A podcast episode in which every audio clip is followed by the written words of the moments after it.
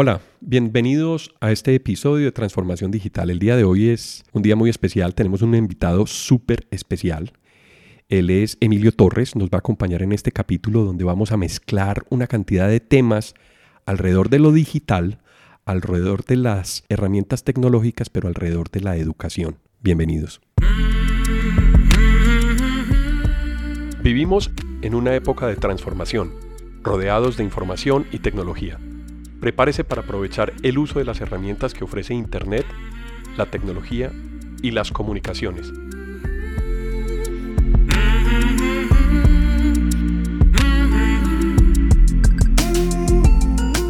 Conózcalas y aprenda cómo usarlas mejor. Bienvenidos.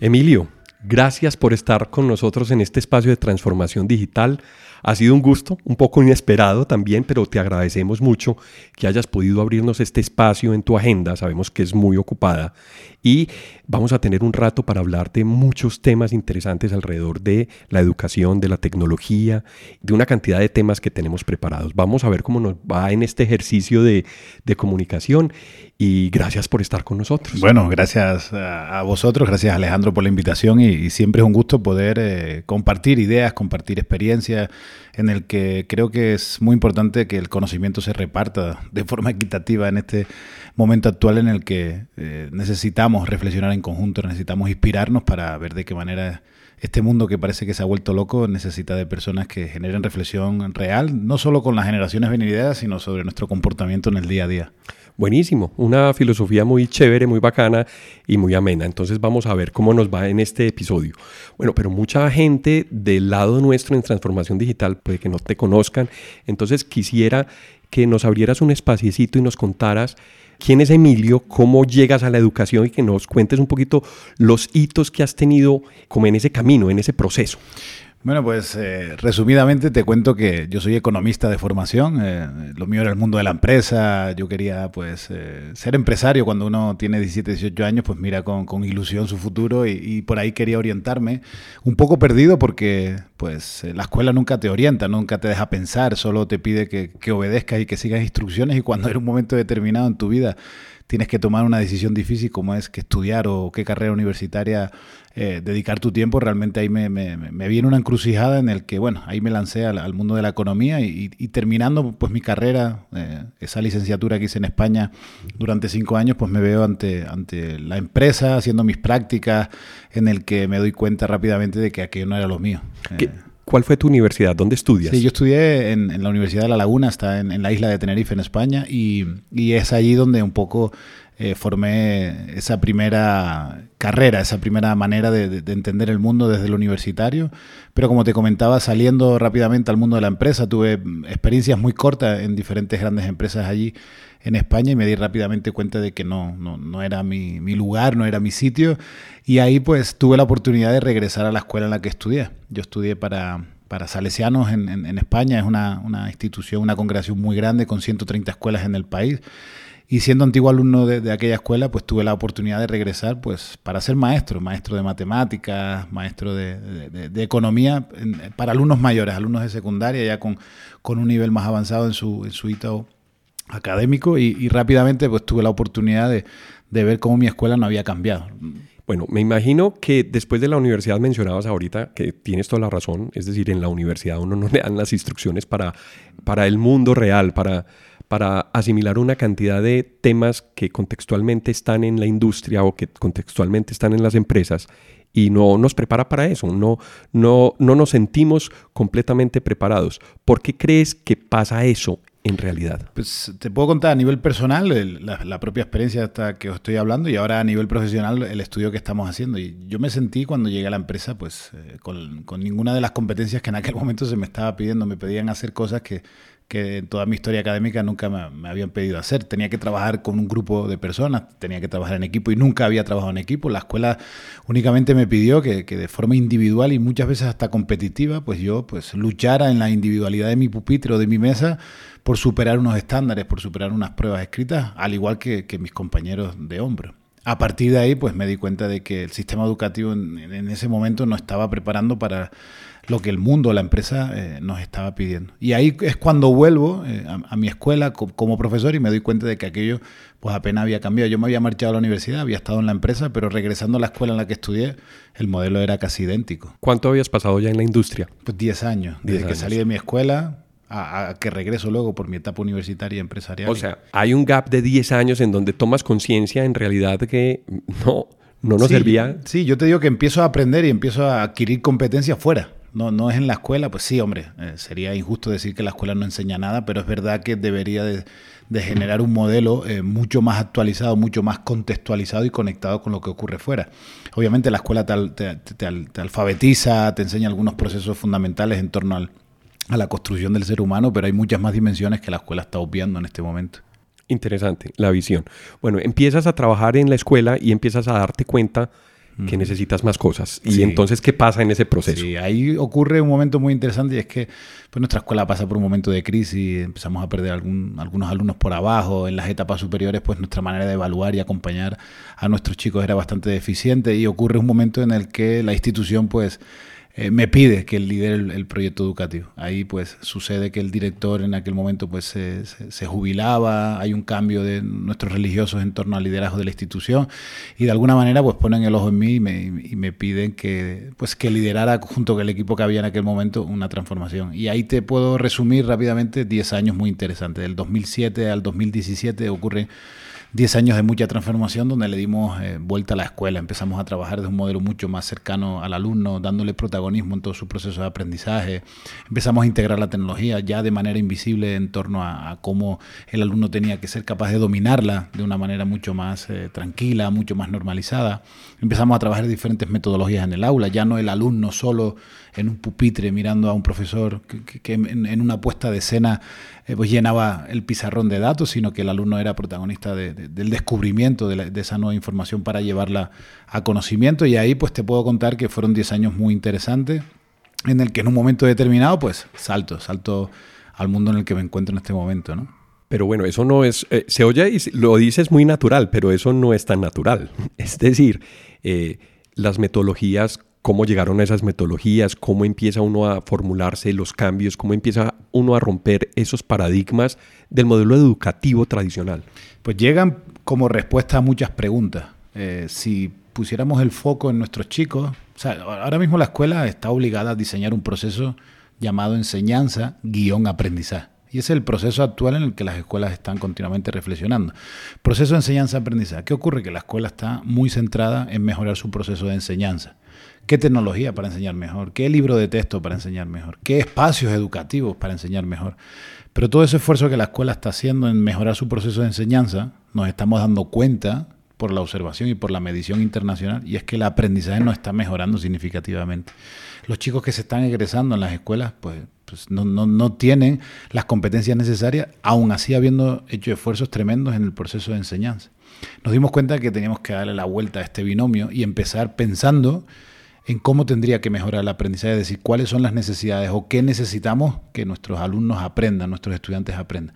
Y ahí es donde el modelo de enseñanza se convierte en un elemento fundamental en el que estas nuevas metodologías, en que la tecnología, en el que el cambio de los espacios se convierte como respuesta a mejorar los procesos de aprendizaje.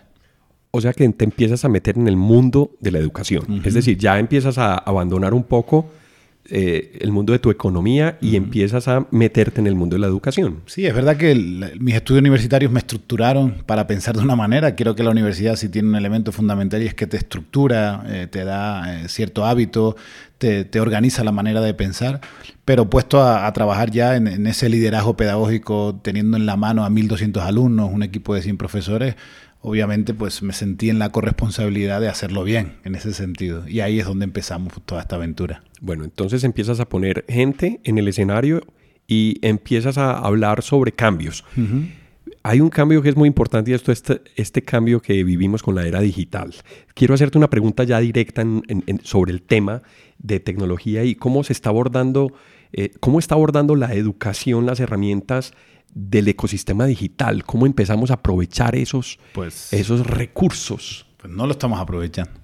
Hay algunas experiencias de éxito que sí podríamos resaltar, pero si nos fuéramos a la generalidad, las escuelas con urgencia están llenando sus salones, sus espacios con tecnología, pero no está siendo eh, bien apropiado.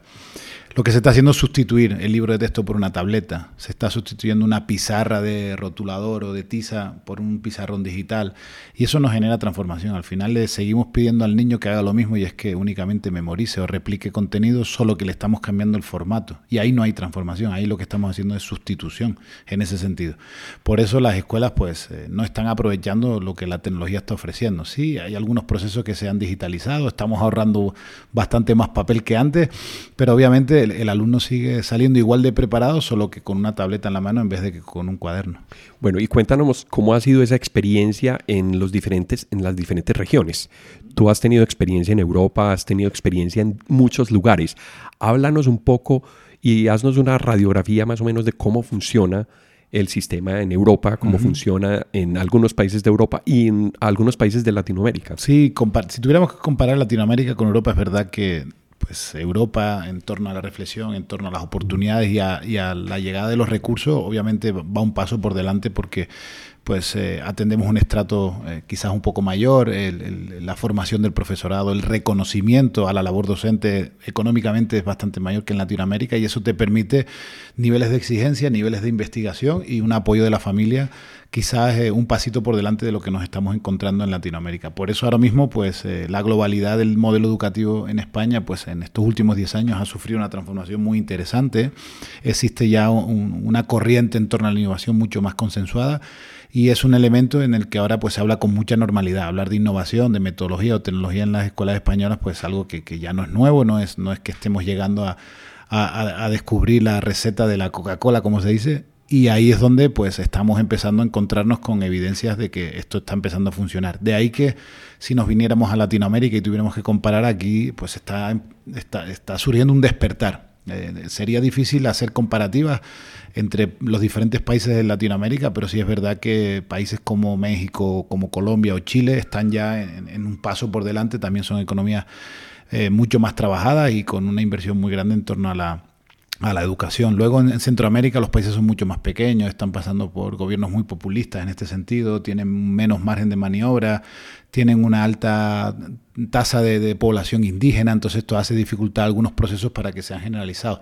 No por ello hay que restar la importancia de, grandes escuelas en los diferentes países de Latinoamérica que están haciendo cosas muy grandes y donde quizás Europa tendría que mirar también porque me sorprende escuelas que hay en México, me sorprende algunas escuelas en Guatemala, en Costa Rica, en Colombia, en, Chile hay escuelas fantásticas en las que no tiene nada que enviar, envidiar a los modelos europeos asiáticos en ese sentido. ¿Y cómo te encuentras la tecnología? ¿Cuál, cuál, fue el paso en donde empiezas a mezclar la tecnología y la innovación en el proceso educativo? Pues después de haber eh, hecho un cambio profundo, primero en la evaluación, o sea, no en la calificación del alumno, eh, yo creo que la escuela tiene que empezar innovando en la manera en la que acompaña al alumno. y y a eso eh, hay que llamarlo evaluación, no es ponerle una nota al final. Un niño tiene un 9 en matemáticas, pero cómo ha sido todo ese proceso para llegar al 9 es fundamental y en el que muy pocas escuelas hablan de eso. Evaluación competencial, evaluación por destreza, evaluación desde el acompañamiento, evaluación desde, desde el error como parte del proceso de aprendizaje. Y es ahí donde las metodologías empiezan a darse sentido. Por eso yo hablo de evaluación y metodología de una forma conjunta, en el que la tecnología tiene que llegar después de entender todo esto. Si, si llegara sin esta reflexión propia, eh, el, profesor, el docente no, aprovecharía la tecnología como, como, elemento fundamental, ya que pues, no tiene esa conciencia de utilizarla de una manera diferente. La tecnología como tal no es solo el, aparato, al final la tecnología es la ventana a un nuevo mundo de información. Y el uso que le des a esa herramienta tecnológica, a, ese nuevo instrumento que te permita mejorar o potenciar o facilitar las cosas. Sí, yo te puedo contar rápidamente en, en, nuestra escuela cómo la tecnología llegó a convertirse en la mano de un niño en una cámara fotográfica, en un instrumento musical, en una ventana al mundo de la información, en la posibilidad de colaborar con tu compañero en tu propia casa, el poder ver un río de diferentes maneras, no en la única fotografía que el libro de texto te muestra, eh, la posibilidad de investigar de diferentes fuentes, en poder ser más crítico con la información que estoy leyendo porque puedo contrastarla. Eh, imagínate las posibilidades que para un niño se le ofrecen que en su escuela la tecnología le abra una ventana a su propio aprendizaje. En ese proceso, el proceso de comunicación es clave. Es decir, ya el trabajo en equipo ya deja de ser uno solo, digamos que un individuo, y empieza a conectarse con personas y empezar a conectarse con la información también. ¿Y qué diferencia hay entre la información y el aprendizaje? Pues tiene, tiene elementos fundamentales y aquí habría que ordenar eh, el, mundo en el que vivimos para alcanzar la sabiduría, como digo yo. La data está y estamos en un momento apasionante en el que acuñamos a esa cantidad de data con, con este término de Big Data lo cual nos produce información continua. O sea, hay estudios muy interesantes en el que se dice que, por ejemplo, Google va a duplicar su información en tan solo un año y que cada año la información que tenemos a disponibilidad en, en el Internet o en la nube se va a ir duplicando. Toda esa información está, pero ¿cómo somos capaces de convertirla en conocimiento? La información hay que aplicarle pues eh, destrezas fundamentales como la decodificación, la fluidez lectora, a partir de ahí llevarlo a la habilidad de la comprensión y la comprensión nos da la apertura a habilidades eh, de pensamiento superiores como el razonamiento, como la síntesis, como la, extracción de ideas principales, como la crítica. La información está, pero si no somos capaces de, generar este desarrollo de habilidades de pensamiento sobre ella, no seríamos capaces de convertirla en conocimiento. Lo que nos estamos dando cuenta en las escuelas es que los alumnos egresados de 15 años saben leer, pero no comprenden lo que leen. Y en este sentido hay un analfabetismo eh, funcional, porque sí, son capaces de decodificar textos, pero no, entienden lo que están leyendo, no lo comprenden y ahí no se puede generar conocimiento en ese sentido. Yo ahí veo un cambio muy grande marcado con el modelo, el modelo antiguo y es precisamente la memoria. Es decir, ya la memoria empieza a jugar a tener un rol muy distinto en ese proceso de aprendizaje. ¿Cómo empezar a utilizar la memoria eficientemente? Es decir, cómo hacer ese cambio del modelo de memoria o del modelo que yo tengo que pasar un examen o que yo tengo que aprender porque me toca, a tratar de empezar a ver qué encuentro que me, que me es útil y cómo empiezo a verlo aplicable. Fíjate que en los últimos cinco años han, ha habido un, discurso muy polarizado en torno a la memoria. Hay grandes corrientes que siguen defendiendo la memoria como importante y otras que hablan de que la escuela memorística ya no funciona. Y creo que es un craso error con las grandes investigaciones que la neurociencia nos está trayendo en este momento. Y es que la memoria es un elemento fundamental. No podemos denostarla en el sentido de decir ya no es importante porque nos estaríamos equivocando. La memoria es fundamental, pero no como, como fin de la escuela. O sea, no podemos seguir evaluando o calificando a los niños en un salón porque tengan más o menos memoria. Pero sí es verdad que necesitamos de la memoria, pero no la implícita, sino la explícita en todo nuestro proceso de vida. Sin memoria, pues no somos nadie. Sin memoria no tenemos recuerdos, sin memoria no podríamos comunicar una idea, sin memoria no podríamos construir conocimiento de orden superior, la cual se va sustentando en torno a, cómo yo voy aprendiendo en etapas inferiores. Por eso la memoria como proceso cognitivo hay que seguirla trabajando, pero desde mucho más elementos. Hay mucha más memoria si trabajo desde el hacer yo voy a recordar mejor un hito, un hecho desde la experiencia personal que, en vez de haberlo leído. Y ahí está claro, lo que yo leo, pues lo olvido a las 72 horas recordando solo un 5%. Pero lo que yo hago, yo, lo, que yo invento, lo que yo soy capaz de manipular o de crear, soy capaz de recordarlo en el largo plazo en un 90%. Por tanto, la memoria como eh, función ejecutiva única no, puede estar eh, desheredada de elementos funcionales como la educación emocional, como el trabajo desde el hacer, como el trabajo de la contextualización. Por eso hablamos de las cuatro C que van en torno a la memoria. No hay que educar únicamente estos cuatro centímetros que tenemos sobre los ojos, hay que trabajar con las manos, hay que trabajar con el corazón, hay que trabajar con el contexto y eso va a permitir que la memoria eh, obviamente sea un proceso ejecutivo fundamental en cualquier proceso de aprendizaje estás tocando unos temas pues fundamentales. Estás dando una cantidad de información a una velocidad pues que si uno va a tener que volver a escuchar este podcast tres veces porque has dicho una cantidad de cosas. Me queda en la memoria, hablando de memoria, una palabra que son destrezas. Sí. Hablemos un poquito de las destrezas que tendríamos que desarrollar en un mundo como el que nos tocó hoy, que es el mundo digital, Correcto. donde aparecen herramientas cada dos minutos aparecen y desaparecen, donde las tecnologías se vuelven obsoletas o el móvil se vuelve obsoleto en seis meses, en siete meses. ¿Cuáles son esas destrezas en las cuales nos deberíamos enfocar para hacer nuestro trabajo, para estudiar, para, para crear, para innovar? Empiezo con una idea muy potente y es, la escuela del siglo XXI debería ser una escuela no de asignaturas. Las nuevas asignaturas del siglo XXI son de las destrezas cómo una escuela está trabajando la comprensión, cómo la escuela está trabajando el razonamiento, cómo la escuela está trabajando la conformación de este ciudadano digital. Esas son las nuevas asignaturas. No tiene sentido seguir hablando de asignaturas como matemática, español, geografía, historia. No digo que no sean importantes y que la escuela las tenga que erradicar. Digo que ese es el sustrato sobre el cual hay que desarrollar justamente esto de lo que estaba hablando. Una destreza, por ejemplo, como la comunicación en un mundo interconectado. Y para comunicar necesitas saber de matemáticas, necesitas saber de geografía, necesitas saber de historia. Por tanto, ya no es tan importante memorizar mucho contenido, sino lo que tú eres capaz de hacer con ese contenido. Y a eso es lo que llamamos destreza. A partir de ahí, pues la escuela debería trabajar en este sentido. Si le metemos lo digital, obviamente la, oportunidad se, multiplica, es exponencial, porque ¿dónde juegan las habilidades de pensamiento su partido cada día? ¿En la biblioteca? ¿En el libro de texto? No, en, la red. En, internet, En Internet. Y te pregunto, ¿qué es Internet? No, pues es una piscina de información. Información. Información. Podríamos resumir Internet en información. ¿Qué ocurre? Que es información en múltiples formatos. Yo te pido, investiguemos sobre Napoleón Bonaparte. ¿Qué harías? Sacarías el celular, te irías al Google y pondrías en la barra de búsqueda Napoleón Bonaparte. ¿Qué te va a devolver Internet? Más de 30 millones de resultados vinculados a ese personaje histórico. Pero claro, Internet te devuelve videos, te devuelve fotografías, te devuelve cartas eh, históricas, te devuelve documentos escaneados, te devuelve infografías sobre Napoleón, te devuelve la foto de un tipo que se llama Napoleón y está en la playa. imagínate. Información falsa sobre Napoleón. Fake news, o sea, imagínate ese océano, de, porque Internet al final es un océano de información, pero en múltiples formatos. Es decir, a la escuela habría que decirle, el alfabeto ha cambiado, escuela. Ya no es suficiente con que los niños salgan leyendo y escribiendo o conociendo las operaciones aritméticas básicas. Ahora hay que alfabetizar, porque el entorno digital crea un nuevo entorno de aprendizaje informal por llamarlo de alguna manera.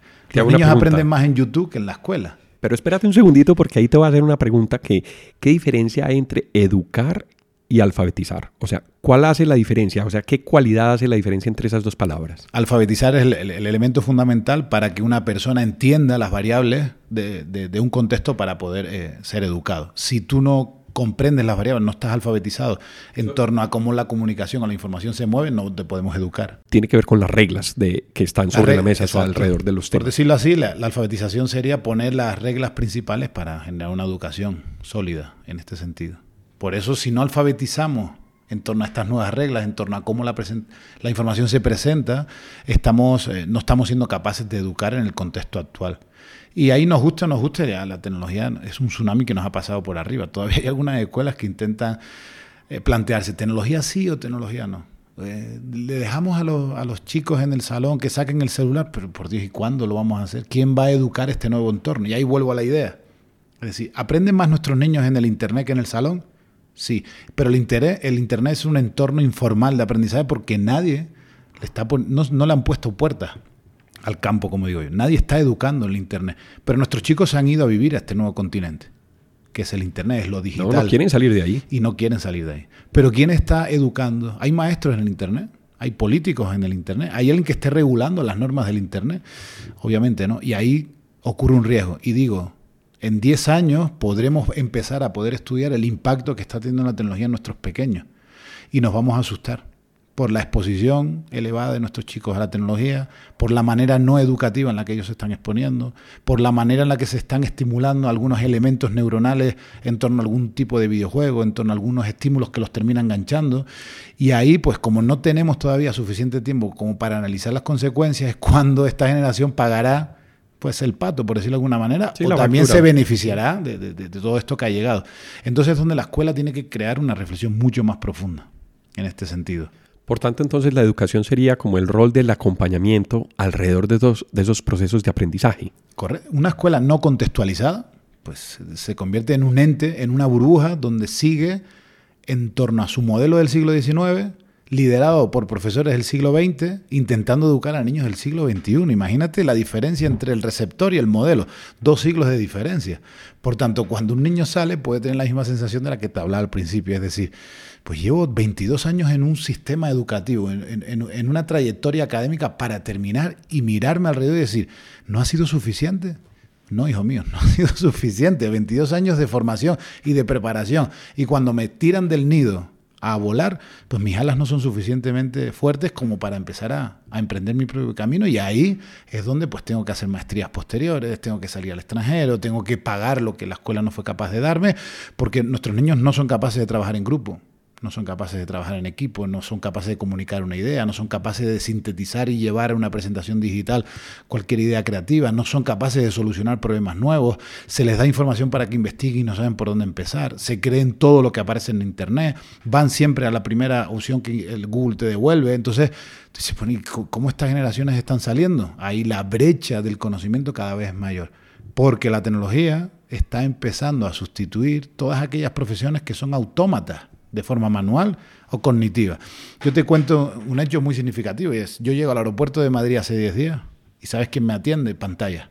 Yo llego mi código de reservación a una pantalla digital, se imprime un pase de abordar con un código QR y una pegatina a la maleta. Yo le pongo la pegatina a la maleta y yo suelto la maleta en una banda. Y ese código QR me abre una puerta domotizada que me permite entrar o no a la zona segura. Fíjate como un aeropuerto en concreto está sustituyendo personas por máquinas. Otro ejemplo, hace un mes Bancolombia hace, eh, hace un envío de una tarjeta de crédito a un cliente con un dron. Coloca en el dron las coordenadas del domicilio del cliente y Bancolombia es capaz de entregar su primera tarjeta de crédito con un dron en Bogotá.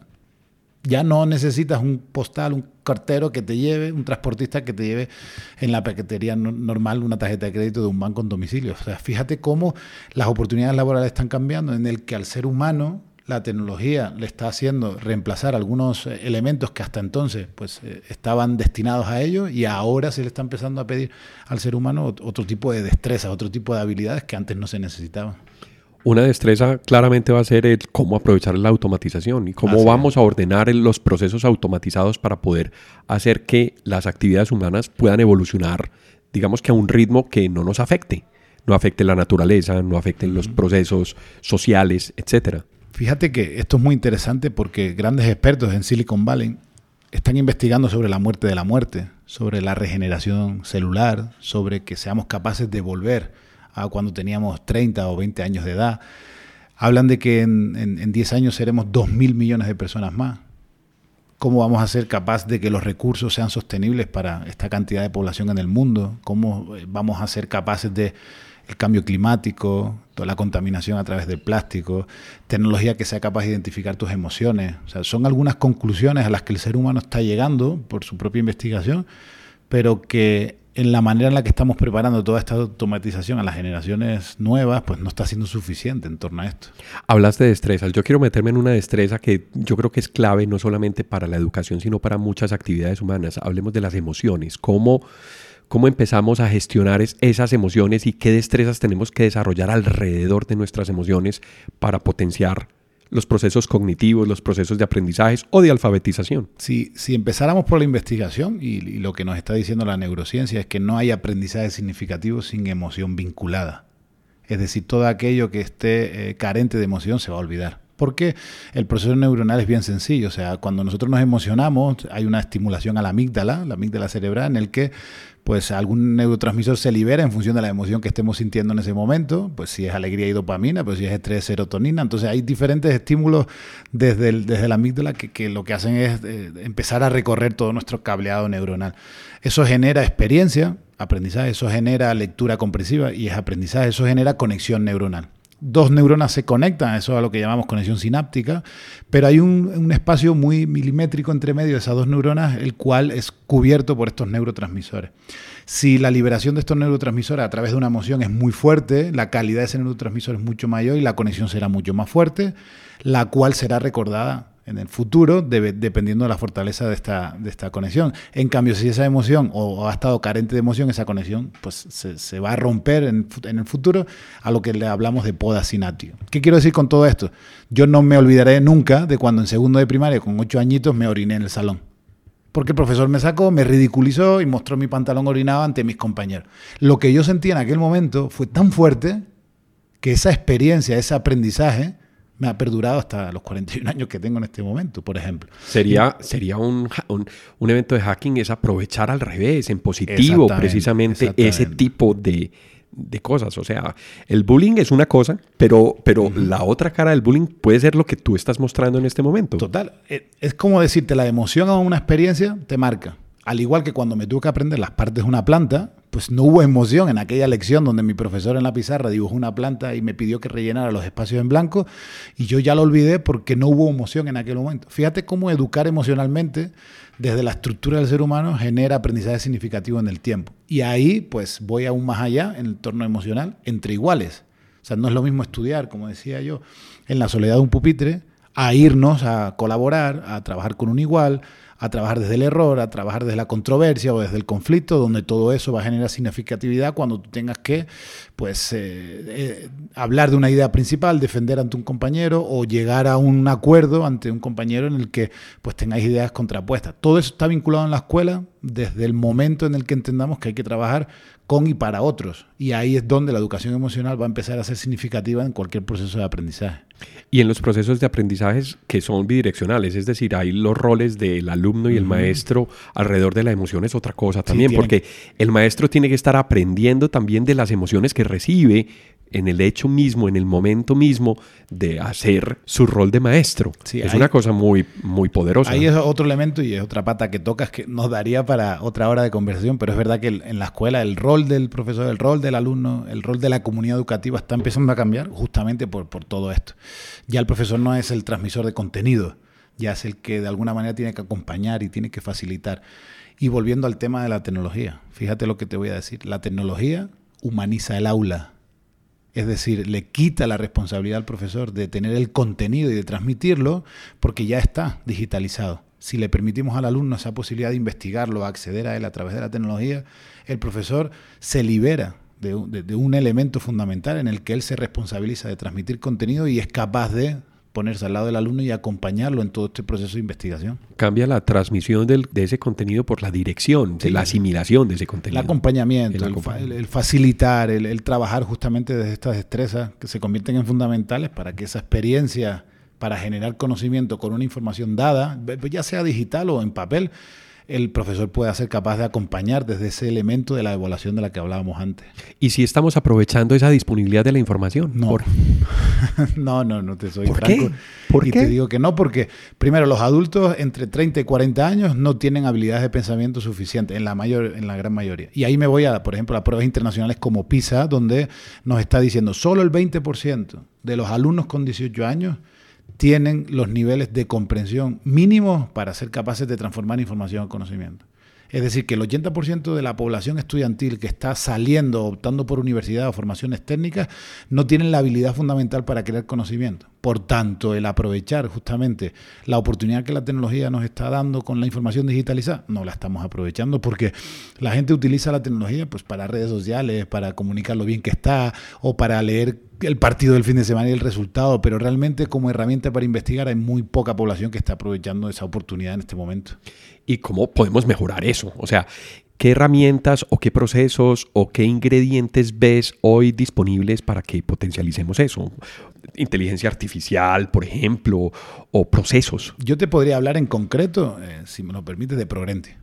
En ese sentido, eh, hemos desarrollado en los últimos siete años eh, una solución a, todos los problemas de los que íbamos hablando 30 minutos. Cómo desarrollar habilidades de pensamiento, cómo educar digitalmente a nuestros nuevos ciudadanos. No hemos hablado del elemento multitasking en el momento en el que nos encontramos que vivimos con siete pantallas a la vez y llenos de notificaciones cada 30 segundos. Yo no puedo trabajar con menos de dos pantallas. Pues imagínate si hay un elemento fundamental para poder trabajar de esa manera y es la atención, otro proceso fundamental. ¿Qué hemos desarrollado con Proventi? Justamente la la, opción a las escuelas que le estamos dando en torno a esto. Habilidades de pensamiento y su desarrollo para llevar la información a conocimiento, es decir, acompañar todo el proceso de aprendizaje con estas habilidades fundamentales. Una solución a toda esta alfabetización digital y poder ser capaces de aprovechar pues, lo que el, Internet nos está ofreciendo en todo este proceso, justamente de aprendizaje significativo, y cómo la atención juega un papel fundamental para que en este mundo pues, tan sobreestimulado nos permita... Eh, eh, conducir a los niños en, todo este proceso para llevarlos a aprendizajes significativos. Y todo eso desde una solución personalizada, porque ahí nos vamos a, cómo la escuela direcciona el aprendizaje, entendiendo a todos los niños como iguales cuando no es cierto. Y lo que hace Progrenti es personalizar y la tecnología sí lo permite automatizando el proceso de cada uno de los niños, llevando a variables pues, personales en torno a todo este proceso para que la adquisición de todas estas destrezas sea única en torno a su perfil de aprendizaje, ya sea por inteligencias múltiples, por desempeño en torno a destrezas, y eso nos va a permitir pues casi que una experiencia personalizada de aprendizaje para cada alumno, porque un profesor no lo puede hacer pero la tecnología sí lo puede hacer. ¿Qué quiero decir con esto? Que hasta ponme, ahora... ponme un ejemplo para que aterricemos un poco más ese tema que estás diciendo. Estamos automatizando, pero ponme un ejemplo donde podamos ver un proceso en donde pueda aplicar eso. Pues la escuela hasta entonces, eh, por, por serte concreto, había y sigue mostrando un modelo para 25 niños. Pero desde nuestra filosofía entendemos que hay 25 modelos para cada niño. En este sentido podemos ver qué variables un niño arroja en su proceso de aprendizaje qué, capaz de qué, qué, tipo de texto es capaz de leer, qué nivel de comprensión. ¿Qué le gusta, por ejemplo? ¿Qué le gusta? ¿Dónde está su ¿Cómo centro responde de interés? mejor? Así es. Eso nos permite situar a cada niño en un lugar diferente, a pesar de tener la misma fecha de fabricación que su compañerito de al lado. Los niños nacidos en el 2010 ¿Aprenden igual? ¿Aprenden al mismo ritmo? ¿Les gusta lo mismo? Obviamente que no. Pero la escuela los trata como iguales simplemente porque nacieron en el mismo año. Fíjate la diferencia en edades pequeñas. Hasta los 7 años los niños maduran sus funciones ejecutivas a ritmos diferentes. Hasta entonces, en un salón se juntan a niños de enero con niños de diciembre en el mismo año escolar. Y se les pide los mismos estándares de aprendizaje. Niños de enero con niños de octubre o noviembre. Y la sensibilidad en, tan poco tiempo es pues gigante. Un niño antes de los 7 años, 6 meses es un mundo en el desarrollo de sus habilidades. Y en ese sentido la escuela pues lo sigue agrupando porque tiene que generar algún tipo de agrupamiento. ¿Cómo podríamos personalizar eso? Pues con ejemplos muy concretos, pues, pues la teoría de las inteligencias múltiples, por ejemplo. En ese sentido, cada niño trabaja de múltiples maneras, tiene un orden en torno a esas inteligencias. Hay niños que son más lingüísticos, hay niños que son más espaciales, hay niños que están mucho más conectados con la naturaleza, hay niños que tienen pues mucha trascendencia hacia lo, interior y son más intrapersonales.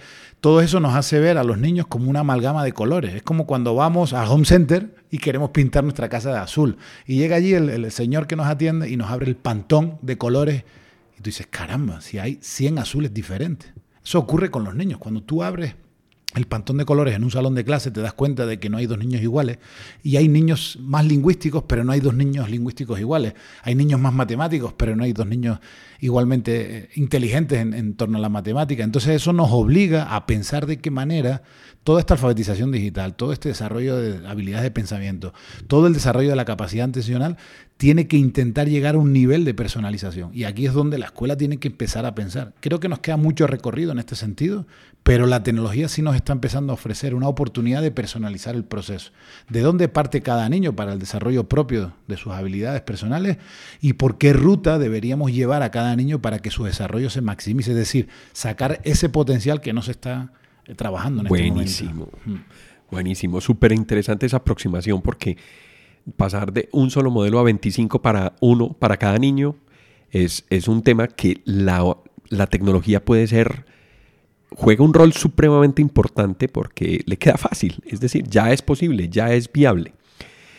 ¿Cómo están asimilando, la, en este caso, los colegios o cómo están asimilando los gobiernos o cómo están asimilando la cultura de la gente este tipo de paradigmas? Tú que has tenido la oportunidad de plantear estos temas en en reuniones de profesores o en, en, eventos, ¿qué le está pasando a la gente cuando empieza a conocer este punto de vista radicalmente diferente? Ahora mismo hay una apertura muy grande. Este discurso, obvio, y yo creo que cualquiera que nos esté escuchando pues, pues tiene que asentir con la cabeza y decir, pues sí, eh, eh, la certeza es máxima y, toca. Y, nos toca. O sea, es, tan evidente en este sentido que, sería un absurdo pensar lo contrario. ¿no? Total. Hay muchos matices a la conversación. Podríamos pues servirnos unos gintones y hablar toda la noche sobre esto, pero creo que el camino sobre el cual eh, andaríamos sería muy parecido con, pues, con ideas que tendríamos que ir aterrizando. Pero todas las escuelas que estamos visitando, pues te hablo de, que en este momento estamos desarrollando un proyecto en 21 países, pero si tuviera que aterrizar en Colombia, todas estas escuelas que ya están pues trabajando de esta idea, pues están generando un proyecto con una visión muy interesante. Y es aquí donde profesores, directores, secretarías de educación a las que nos estamos acercando, pues obviamente muestran un interés muy grande ante lo que les estamos Háblame de esa reacción, es decir, es decir, es que es como si lo llevaran a uno a conocer al mar, ¿cierto? Y uno se encontrara, venga, estoy en el mar otra vez. ¿Qué ocurre? Que estamos llenos de miedos. Somos adultos llenos de complejos, llenos de miedo, con temor a equivocarnos. Si nos vamos al elemento político, el político quiere cambio en el corto plazo porque eso le da votos, eso le da prestigio. Y hablar de educación es hablar de 20 años, es hablar de una generación completa. Y ahí, pues, cuando tú hablas de educación, es un proceso a fuego lento no hay prisa por, educar a los niños porque la escuela tiene pues 15 años de tiempo para hacerlo. Los niños ingresan en 3, 4 años en el sistema formal de educación y salen con 18. Entonces ese proceso de educación pues va a ver sus frutos en el largo plazo. Y ahí nos encontramos con que no es tan fácil trabajar con gobiernos donde pues la multiplicidad de temas que un gobierno tiene que, controlar o que tiene que ser capaz de gobernar, pues la educación es un elemento más al que no se le está dando la importancia desde mi experiencia. Y en los programas de gobierno, en los, en los, programas de gobierno de Latinoamérica, ¿se ve eso? Es decir, eh, ¿puedes identificar de pronto algún nivel de madurez frente a esas nuevas visiones? Solo te puedo hablar del caso de Costa Rica en concreto, donde su gobierno invierte el 8% del PIB en educación. Ah, no tienen ejército, ¿no? No, bueno. Yo creo que sería más interesante educar a las próximas generaciones que invertir en conseguir que cuando se comporten en la calle lo hagan bien, ¿no? ¿Qué es más interesante, invertir en policía o invertir en educación? Si invirtieras en educación, en 20 años necesitarías menos policía porque tendrías una población más educada y no sería necesario tenerla controlada o tenerla amenazada con un policía en la calle, pues para que respetemos las normas de tráfico, las normas de ciudadanía, para que no delincamos. Entonces, en ese sentido, pues imagínate cómo esto cambia. Pero la política piensa en el corto plazo y este modelo de país a 20 años, pues nadie lo está pensando en este momento. Quizás sí la educación, pero si no tiene de los recursos necesarios que el político te tiene que destinar, pues seguimos siendo ese pez que se muerde la cola en un modelo que es muy difícil que cambie. Por eso, ahí el rol del gobierno. Ahí, exactamente. Ok, las universidades. Pues las universidades miran para otro lado. Eh, ahí, soy crítico, entonces si nos fuéramos a, universidades con las que ya hemos podido tener acercamiento, pues te podría poner una como modelo positivo y es el TEC de Monterrey. Está empezando a contar con nosotros de una manera muy interesante. Tienen Progrentis implementado en todas sus preparatorias. En México la preparatoria son los dos últimos años antes de accesar a la universidad. Y ellos sí han apostado por este nuevo modelo donde sus eh, desarrollos universitarios son muy funcionales, muy desde el contexto, muy prácticos y ahí pues ellos están consiguiendo pues egresar alumnos universitarios con una preparación muy cercana a lo que el, el, entramado empresarial nos está empezando a pedir. El resto de universidades públicas pues están haciendo algunas experiencias, empiezan a tener algún profesor innovador que empieza a trabajar en sus clases de una manera mucho más competencial, pero la universidad es un gran dinosaurio que se mueve muy despacio, lleno de intereses internos en el que no, no quieren complicarse la vida y ahí es muy difícil que se les cambie el modelo. Asienten ante el modelo y ante estas reflexiones de las que estamos hablando, pero cuando se les pide que se tomen manos a la obra, pues es muy difícil poner de acuerdo a esa libertad de cátedra que existe en la universidad. Bueno, ese es otro rol, la mirada de la universidad.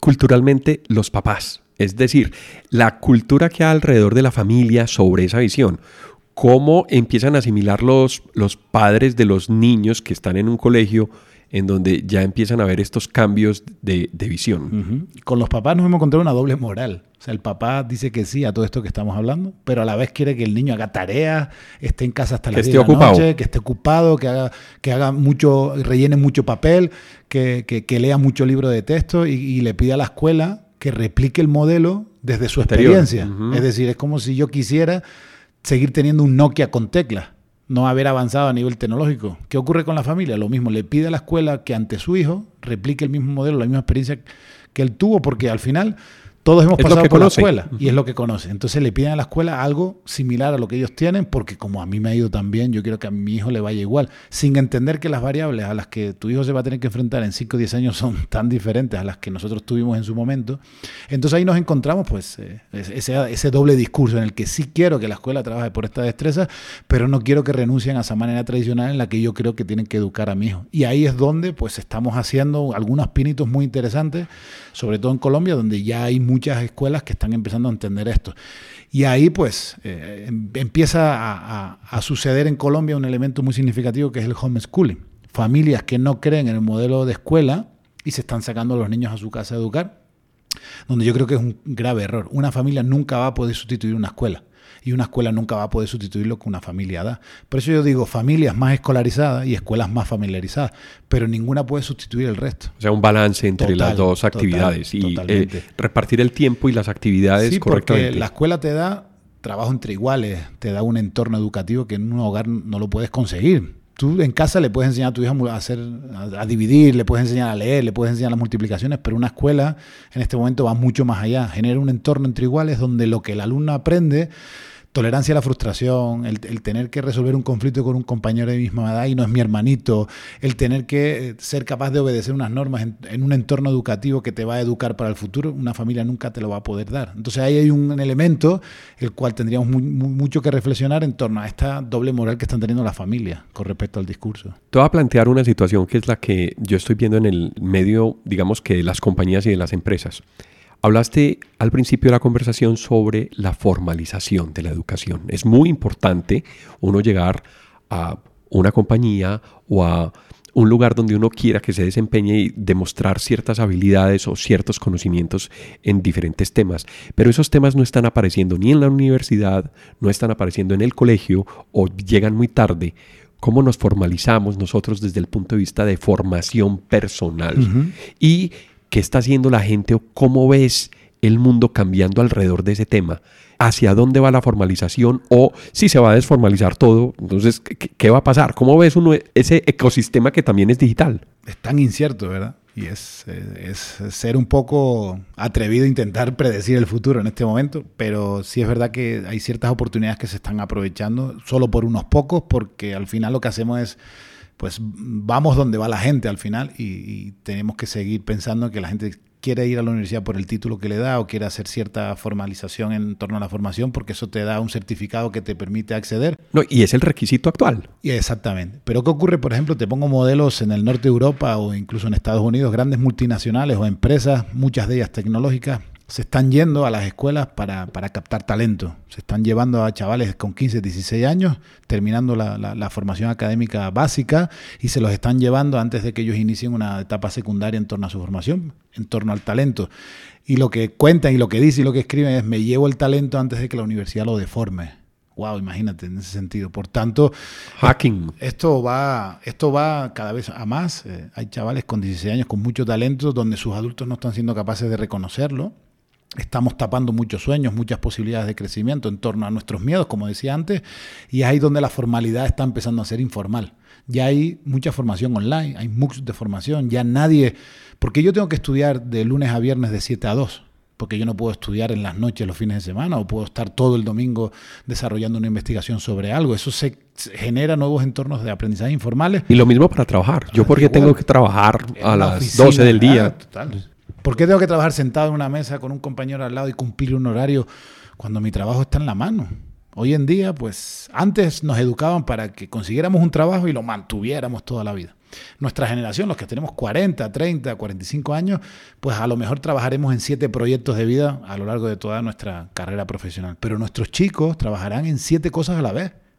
No necesitarán estar anclados a un lugar, podrán trabajar en el aire, podrán trabajar en el mar, podrán trabajar en cualquier lugar conectados al Internet y eso ofrece una oportunidad para romper esa formalización de la que hablaba. En el mercado laboral, en el mercado estudiantil. Claro, hay oportunidades oportunidades de aprendizaje, oportunidades de trabajo, oportunidades de crecimiento. Estamos, de, estamos abandonando, o sea, nuestra generación está abandonando lo que aprendió y, dice, y se está dando cuenta tarde, no es lo que me gusta, quiero hacer otra cosa, dejo lo que yo estoy haciendo y busco esas oportunidades para hacerlo. Sí, ahí, wow, aquí podríamos seguir.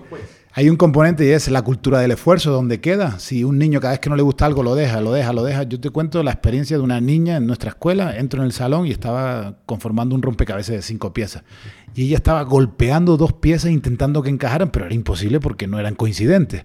Y la niña golpeaba, golpeaba, golpeaba. Y digo, María, ¿qué estás haciendo? Y dice, este puzzle viene defectuoso, este rompecabezas no viene bien, fíjate que no encaja, pero mira, date cuenta de que a lo mejor no es la pieza que tienes que colocar al lado de la otra. Yo que tú rompías las que tienes hechas y volvías a empezar de nuevo. Este juego está roto. Apartó el juego y se fue a otra esquina, a otra esquina del salón a jugar con otra cosa. O sea, la cultura de esfuerzo también tenemos que tener cuidado dónde la estamos dejando cuando hablamos de que los niños tienen muchas oportunidades y pueden ser capaces de desechar una cosa por otra, porque ocurre en las relaciones personales pues, hoy en día la relación no te gusta, me aparto, me voy con otro. Este trabajo no me gusta, lo dejo, voy por otro, ya aparecerá. Entonces, ese elemento hay que ser capaz de educarlo también en la escuela de qué manera queda la cultura de esfuerzo donde tampoco estemos frustrando a los niños en torno a que les pidamos que hagan algo. Ese delgado o esa delgada línea de equilibrio entre ambos elementos que yo creo son fundamentales, hay que tener mucho cuidado porque podemos domesticar a las nuevas generaciones de una manera muy peligrosa de cara al futuro. Bueno, hablemos de un elemento importante del futuro, inteligencia artificial. ¿Cómo se está empezando a aplicar? Pues eh, con cierto miedo en ese sentido. Hay grandes empresas que están eh, desarrollando eh, investigaciones en este sentido donde, como te decía antes, ya la tecnología está empezando a sustituir. Te hago una pregunta, o sea, ¿se están amplificando los miedos de Isaac Asimov entonces? Sí, sí porque fíjate que hay algún experto, sobre todo en Silicon Valley, que habla de que la tecnología tendrá la capacidad de autorregenerarse y autoconstruirse. Imagínate al, punto al que podemos llegar. Hay grandes presentaciones ya en, en, industria armamentística en torno a inteligencia artificial, donde un grupo de drones con pequeñas cargas explosivas internas en sus drones son capaces de, por reconocimiento facial, en una ciudad, ser capaz de detectarte y proyectarse hacia ti a, una velocidad de misil en el que ya no es necesario para exterminar una población una gran bomba atómica. Ya hay tecnología en torno a la inteligencia artificial que utilizando sensores, reconocimiento facial, eh, imágenes. imagínate, imagínate a dónde podemos estar llegando. Si la tecnología actual y la oportunidad que está ofreciendo no somos capaces como ser humano de, educarnos en torno a su uso responsable, pues la inteligencia artificial puede pasar de ser una oportunidad a ser un peligro para, para esta humanidad, ¿no? Hablando ya y siendo un poco catastrófico. Filosófico, sí. Pero sí es verdad que eh, está ofreciendo oportunidades muy, muy interesantes. Nosotros utilizamos en Prudentes inteligencia artificial, en el que somos capaces, con los algoritmos que hemos sido capaces de patentar, recalcular las rutas de aprendizaje de cada niño. Este niño, este ejercicio, imagínate un ejercicio de deslizamiento visual, cómo lo ha desempeñado, en qué tiempo, qué nivel de éxito ha tenido. El algoritmo interno, nuestra propia inteligencia artificial, nos permite recalcular cuál es el siguiente ejercicio que le permita o mejorar esa destreza o la destreza que tiene que llevar enlazada para mejorar todo su proceso de aprendizaje. Imagínate utilizar inteligencia artificial en el modelo educativo y es justamente lo que estamos haciendo. Llevarlo ahí nos está ofreciendo una oportunidad tremenda para lo que te decía antes, personalizar el proceso de cada uno de los niños. En ese tema que tocas de inteligencia artificial, cómo manejar ese proceso de cambios. El mismo sistema, el mismo algoritmo me está diciendo, venga, yo ya puedo cambiar a otro tema o yo ya puedo cambiar a otra destreza porque ya fue suficiente lo que venía haciendo en ese proceso. ¿Cómo se hace eso?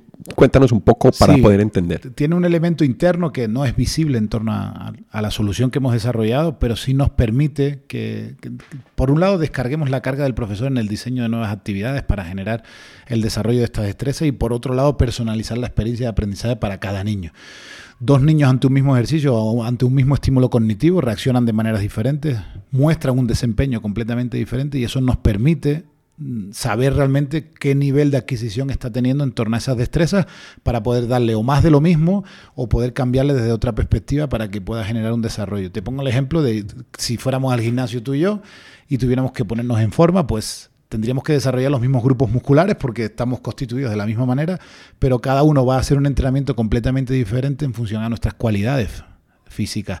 Ahí lo que hacemos es, imagínate tener un entrenador personal que te permita decir qué ejercicios tienes que hacer cuando estimulas el pecho. Pues tienes que hacer este ejercicio con este peso, con estas repeticiones. Esa sería la inteligencia artificial, es decir, el profesor particular que te va diciendo cómo ponerte en forma. Lo que hemos hecho con Prudenti es lo mismo sin una persona física, sino internamente recalcular qué tipo de ejercicio necesitas, con qué repetición, con qué carga para poder desarrollar pues las 44 destrezas que, que, estamos trabajando a lo largo de los 12 niveles que tiene el programa. Buenísimo, buenísimo la analogía. Bueno, Emilio, yo creo que vas a tener que volver a transformación digital, es decir, este tema no se puede con gusto volveremos. No se puede asimilar en un solo episodio, vamos a tener que hablar de temas específicos porque yo he identificado aquí una cantidad de cosas en las que tenemos que profundizar, pero hoy te quiero agradecer tu espacio, tu tiempo que hayas podido estar con nosotros, ha sido pues una una delicia y una, una experiencia buenísima. Muchas, muchas gracias por estar aquí y ojalá nos veamos pronto otra vez. Gracias Alejandro, gracias a todos los que nos escuchan y realmente será un placer pues volver a repetir y que podamos seguir profundizando ante temas que yo creo que sí, que sí son de, de suma importancia y que nos pueden ayudar a conformar un futuro lleno de oportunidades. Bueno, a quienes nos escuchan muy posiblemente tendrán que escuchar el podcast otra vez. Aquí hay una cantidad de información, eh, habrá posibilidad de hacerlo. Entonces, eh, muchas gracias por escucharnos y nos vemos en otro momento de transformación digital. Hasta pronto. A quienes nos escuchan y nos acompañaron a lo largo de este episodio, muchas gracias por estar en Transformación Digital. Recuerden que pueden escribirnos por correo electrónico a la dirección alejandropelaesr.gmail.com también pueden visitar nuestra plataforma ingresando a la dirección https apelaes.podbean.com.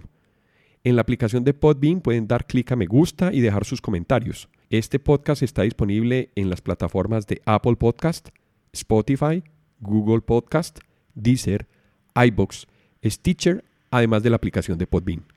También cuéntenos qué temas quisieran escuchar en eh, futuros episodios. Si les gustó el tema y si quieren apoyarnos en transformación digital, por favor compartan este episodio con sus amigos y con las personas a quien les puede interesar estos temas. Esto fue Transformación Digital. Hasta pronto.